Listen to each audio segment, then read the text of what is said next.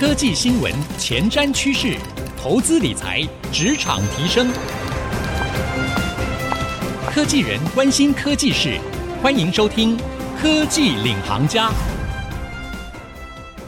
听众朋友您好，欢迎收听 IC 之音竹科广播 FM 九七点五科技领航家，我是节目主持人朱楚文。哇，最近呢，如果您有在关系国际政治经济的局势的话，你可能会觉得最近的局势也太诡谲了吧？哎，先不说联准会呢，现在主席鲍尔出来说明年可能要升息了。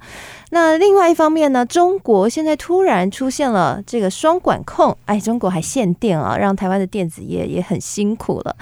德国突然变天了，呃，总理梅克尔的时代正式结束了。啊，面对这样的一个不确定性很多的一个国际政治经济的环境，我想呢，在科技业上班的朋友们，如果你有在投资的话，或者是你就在科技业啊，你对自己的影响可能都很大。那到底我们从中我们要怎么样去应应呢？诶，如果你有在投资的话，我想很多的上班族可能其中一个使用的投资工具就是基金了。基金到底要怎么样去布局呢？哎，还有还有哦，在金融和科技的结合，现在是一股新的趋势。现在在基金的平台上面，还有一些很新的革新，金融科技这样一个非常热门的话题和领域，未来又有什么样的一些新趋势呢？今天啊，这些主题我们都要一起好好来跟你聊聊。我们今天呢，为各位请到的是我认为他的故事非常具有戏剧性，而且呢，他也对这个基金领域拥有非常专业经验的，就是好好证券的董事长杨绍明董事长来到我们的节目当中。杨绍明董事长。呢，他过去是知名的外资金童，哎，到底为什么曾经是在业界有最年轻的外资金童工作呢？这个居然要放弃哈，要来走入创业的领域。我们今天一定要跟这个董事长好好聊一聊，到底他现在新创的这个好好基金的平台有什么样不一样之处？还有面对现在国际政治经济还非常的诡谲，哎，董事长又怎么看？欢迎董事长。听众朋友，大家好，我是好好证券的董事长杨少明。董事长先跟您恭喜一下啊，因为历经十八个月金融沙盒，终于我们这个好好证券呢，已经这个成立了，对，终于成立了哈。好好基金平台现在已经要起跑了嘛，预计第四季就正式上线了哈。觉得我们一开始先来聊聊董事长的人生故事吧，因为我觉得我查了一下资料，我觉得董事长的故事太特别了。你自己曾经是外资金童，而且你在三十五岁的时候哦，就已经这个成为业界最年轻的副总裁，替金字塔顶端的客户管理将近百亿的资产了。大家都会说这是很舒服的环境啊，而且这个钱多，而且又是您非常熟悉的领域。哎、嗯，怎么会突然我们开玩笑说这个想不开 要 走入创业呢？哎，创业是一条不归路。哎，当初是什么样的机缘？真的，其实如果没有创业的话，可能也不晓得创业这么难。这个实现梦想的过程其实是很辛苦，能够做到你想要做的事情，中间的成就感可不是。像过去持续上班可以获得的成就，走入创业其实是很有 story 啊。整个在金融业大概十四年的时间，那我自己本身是从基层开始做起，所以过去看到很多经济正在起飞，还有很多的小资族在市场上有一个现状，就是譬如说我做投资理财的规划，最好最资深的这些投资规划人员，好理财顾问。可能都不是小资族能够遇到。那其实换个立场来想的话，呃，如果你的经验越来越深，你可能希望能够服务的资产是越来越高。所以在这个情况之下，哎，我也不例外。好，从进入职场以后，在金融业一路一路的一直往上爬。那十几年后，哎，我们到了台湾金字塔最顶端服务的这个客群，可是心中总是有一个梦，希望。能不能让这样的一个高端理财技术给更多人，一般人就可以享受到？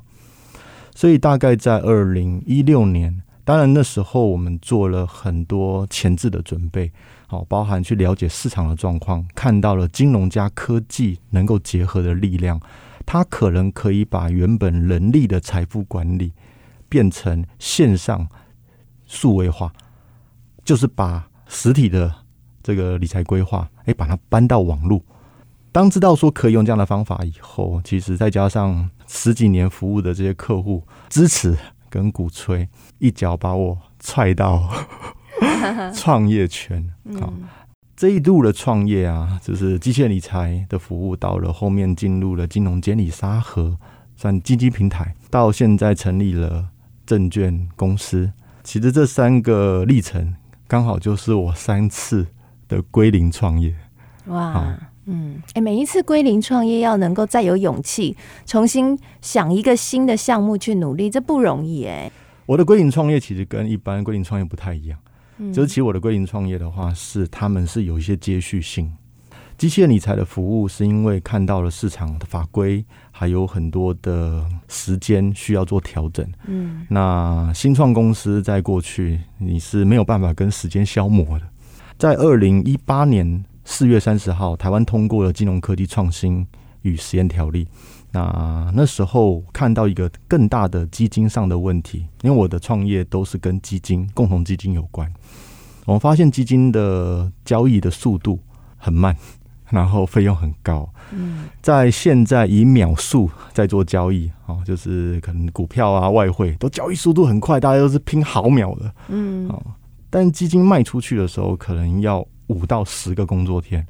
哇！既然在这个时代还有这样的商品呢、啊，我真的觉得这不就是我们这个年代这个世代人的机会吗？对啊，五到十天有可能就变盘了。你看那个中秋节哦，对啊，你看中秋节回来是不是台股就变盘杀了一个千点？是，其实五到十天慢，好，在你还没有呃资金需求的时候，其实是没有关系。嗯，可是往往啊。很多人可能都只有一套钱在做投资，对，所以当市场有机会的时候，如果钱没回来，其实你是失去了参与市场的机会。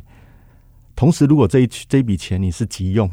好，那你真的还是要慢慢的等它。那我觉得说，这个交易的速度的改善，以及如何让交易的成本下降，似乎比机器人理财告诉你要买什么卖什么的这个资讯还要更重要。所以，大概在二零一八年，这个金融科技创新实验条例、金融监理沙盒它通过以后，哎，我们暂时告一段落机器人理财的服务，进入一个全新的基金交易平台的实验。这件事情从二零一八年开始做到二零二一年，将近三年的时间。那这三年时间的话，跟主管机关做申请，十八个月时间，每个月去检审。整个实验的进度，包含对客户的投资人的保护、法规遵循，还有整个财务账务的确认，去要求自己。终于在十八个月实验结束的一个之前，哎，了解主管机关认为我们在这一个实验过程当中的成果，给予我们有机会可以变成台湾第一例由科技公司落地成为。金融机构的首例，那但是这个首例的取得啊，为什么说是第二次的归零？我们从二零一九年的十二月开始实验，是从无到有，一直到二零二一年的六月，就是你客户很多嘛，对不对？我的结束实验的方式是让所有买基金的客户要把部位卖掉。全部卖掉，全部卖掉，哦，或者是把部位移转给我们的合作银行。所以对我们来说的话，这是一个有开始，又要让你要有结束的过程。一般的金融机构其实很少很少有机会去经历从有到无，就是说你如何去告诉客户说，你必须把你手上的部位卖掉，而且要做到无争议。那这个过程当中，其实给我们跟客户之间建立了很好的信任关系，而且客户也知道这是一个实验性质，他们更期待接下来你会变成是一家真正的证券商。大概在六也是六月二十八号，就我们实验的结束的同一天，取得了正式牌照的核准，然后开始了我的第三次创业，也是一个创业历程的延续。好，就是这这两件事情的话，对我的现在成立证券商的业务是有很大的帮助。好，从刚刚呢杨董事长他所分享的这个创业历程哈，归零，重新开始，可以看得出来，哎，真的很不容易。因为确实，嗯、好好证券呢是台湾第一个科技业，然后。跟金融这边结合，然后顺利的通过金融的这个监理沙盒，然后落地的一个案例。其实金融科技在这一路的过程，我想透过刚刚杨董事长的分享，大家也感受到了新趋势在台湾要真的能够往前走，哎，不容易。那休息一下，广告回来，我们继续来深入聊一下。刚刚杨董有分享说。好好证券其实出来就是希望可以解决，哎，基金交易真的速度太慢的问题。哎，相较于现在股票啊、外汇啊都是以秒数计算的交易，哎，今年是不是玩当冲的人很多啊？你看当冲多快，对不对？哎，基金怎么还要五到十天？所以呢，这好好证券就是要解决这个问题。那怎么解决呢？未来我们在买基金会有什么样一些新的变化？那还有了，我们今天还有个重点就是，哎，现在国际政经局势看起来非常的诡谲。那杨董从从他专业的角度，有没有什么样的一些建议呢？休息下广告回来，继续收听科技领航家。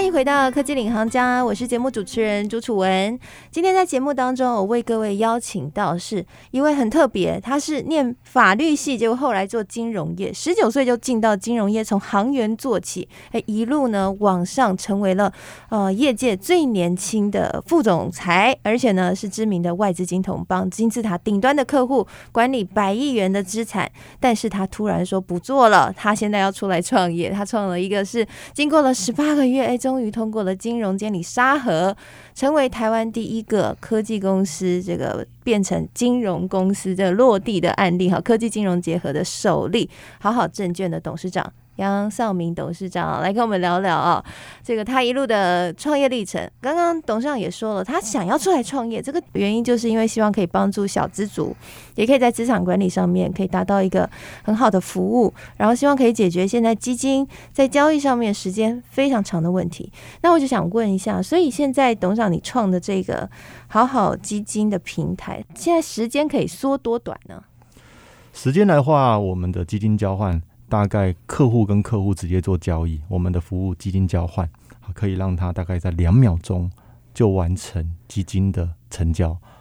好，也就是说，你卖出基金拿到基金，跟你呃拿到现金。大概就是成交时间大概只有两秒钟，哇，时间就非常快了。跟之前这个五到时间比较起来的话，嗯、其实有很大的差别。嗯，所以你们的基金不是用赎回的，是用交换的，增加了这样的一个新机制吗？对，应该是说提供双交易模式。嗯，好，我们提供给客户，他可以用传统的申购赎回的模式，同时也提供客户可以用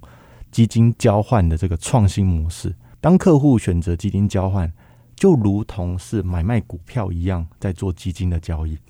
有人挂单，你看到这个单，你觉得哎，这档基金我要，我就直接跟你做买卖，线上就立即成交。可是我是要用我的基金去跟你的基金做交换，是吗？是在基金交换里面，我们包含用钱来买基金，也包含用基金来换基金。那所以我的基金交换就是以我当时候那个基金的现价。直接去跟你的基金来做交换，我们用用钱来换基金，可能大家一开始比较容易了解。对对对，就是跟你买股票一样，嗯，你是拿钱来买股票，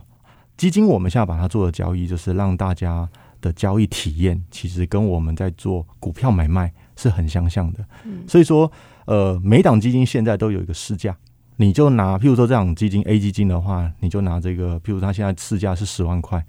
你拿账上十万块的钱，直接去做呃换入这档基金，把十万块换成十万块等值的这个 A 基金的单位数，嗯，大概两秒钟的时间，你就会拿到这个 A 基金，譬如说呃拿到了三百个单位数，然后你的十万块就是卖基金的人拿到，嗯，那原本他可能等待卖出是五百个单位，他被你吃掉三百个单位，他就剩两百个单位，等待下一个买方。继续来买。哦，所以就完全跟股票的模式一样，因为原本我们买基金是跟基金公司买，是，那现在就变成是我们买家跟买家自己相互交换的概念，就跟股票一样，有人卖就有人买，有人买就有人卖。没错，我们导入这样的一个交易的话，其实是它并没有说谁好谁坏，虽然说看起来说，哎，交换基金交换速度比较快，费用比较低，好，但事实上的话，呃，在股市的交易其实还是有一个问题，就是哎，你要卖，要有人买，对对啊？当没有人买的时候，你要挂在那边等它。但是在基金这一块的话，哎，它有一个很重要、很重要的一个特色，因为我们提供叫做双交易模式，所以当你今天挂单我要卖，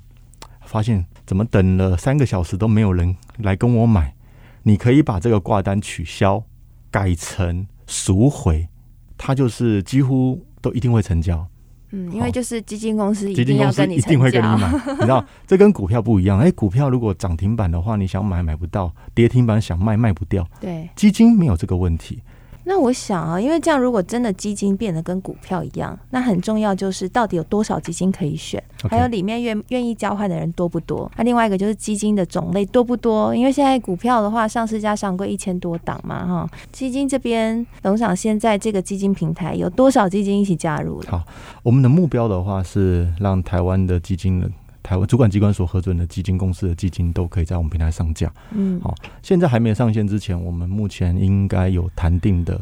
基金大概有十几家基金公司，好，已经有几百档的基金在里面了。啊，好，那其实基金在台湾是一个很 popular 的工具。好，那此外的话，因为它选择性多嘛，你要买这个单一国家，要买区域型、这个全球型。债券型，还有另类投资这种黄金能源都有，所以说以前可能大家在选择 ETF 上觉得是一种很好的选择，其实也东西那个金融产品都很中性，都大家都很好。可是未来如果当基金它可以交易比较快速的时候，其实很建议大家可以来试看看，试玩看看，因为它的选择种类其实多，非常非常多。嗯，好，台湾现在可以买到的 ETF 相对来讲的种类性会比较少。嗯，刚刚董事长有说了哈，基金有非常多种啊，有区域型的基金、全球型的基金、主题型的基金哈，非常非常多种。所以，我们当然就要问一下非常专业的杨董了。那现在其实这样的一个变动环境之下，董事长看我们在投资理财上面可以有什么样的一个掌握哪些的趋势？当然，美国现在开始陆陆续续在缩减整个负债资产负债表的规模。其实主要当然注意两块啊，一块是呃 CPI 它的增长速度，嗯、另外一块的话就是最近也公布了 Non-Farm Payroll 非农就业人数。当然这两块会影响到美国是不是真的开始要缩减，因为经济变好。其实从二零一零年到现在已经有十三年的时间，这个股市都是走一个长多的一个格局。因为站在我们在做资产配置的角度，还有我们本身是在做一个基金这样的产品，我们会比较建议大家用一个比较方法的方式来做投资。其实投资能够成功，它有两个最主要的一个因素。第一个的话就是我们做长期投资，第二个的话就是我们做资产的配置。这两件事情有做到，零八年到现在来看，即便买在最高点。都会是一个持续成长，依照你每次你目前的年龄的一个阶段去决定你的股债的一个配置的一个比例。嗯，好，好，那你觉得现在你是一个比较积极的一个状态，年龄你比较能够承受风险，也许你可以让你的股票占七成或八成，好，你的债券占两成。但是随着随着刚刚谈到的就是那个失业率，好，尤其是非农就业人数，另外一个是 CPI。通膨的数据持续持续的变好的情况之下，也许你可以开始把你的积极的部位、股票的部位，能够慢慢的去做个降低。啊，经济变好，我要把股票降低。呃，因为接下来的话，整个十三年的市市场一直往上涨嘛，那开始要做缩表哦，哦，还是经济看起来是变好，嗯，但是因为市场的钱在抽离，嗯。那这个抽离的话，我们相信这个美国联准会是非常非常有经验的，他会先预告啊，预告。好多次了，对，他会，而且而且他这一次，因为明年二零二二年的话，美国会有迎来一个中期的选举，嗯，众议院跟参议院会选举，这种情况的话，其实我们可以想象得到，就是如果以历史重演的角度来看的话，我们都在做很多很多的预测，其实没有人猜得准，可是我们在金融业。那么多年的时间以后，我们发现说很多事情是会重演的。嗯，一三年、一四年的时候，同样发生这件事情，他那时候因为也有一个选举，所以说他在当年度选举之前，哎，可能都还没有真正加息这样的一个动态。嗯、但是，一旦选举完以后，哎、欸，就开始陆陆续续加息。嗯，好，所以如果以这样的一个模拟来看的话，在二零二一年的缩表，二零二二年的其中选举的前后，那过程当中，大家可以去看经济的数据，因为。经济数据变好，本来是股市会跟着一直大涨，对，好，但是因为你的整个市场的资金会开始被呃缩减，缩减的时候，大家可以开始陆陆续续做一些调节，因为你预期这件事情一定会发生，好，因为整个经济变好，开始市场不需要这么多钱了，那开始要恢复一个正常的状态，所以大家有这样预期的时候，也可以把自己的股债的比例。提前做一些调整，我不知道大家所看到，如果市场很大的波动的时候，是想见、乐见还是不乐见？好，对我来讲的话，其实其实有时候是乐见的，因为这是另外一次财富重分配的机会。只要你有做好股债的区分，你随时会去调整你的股票跟债券的一个部位的结构比例。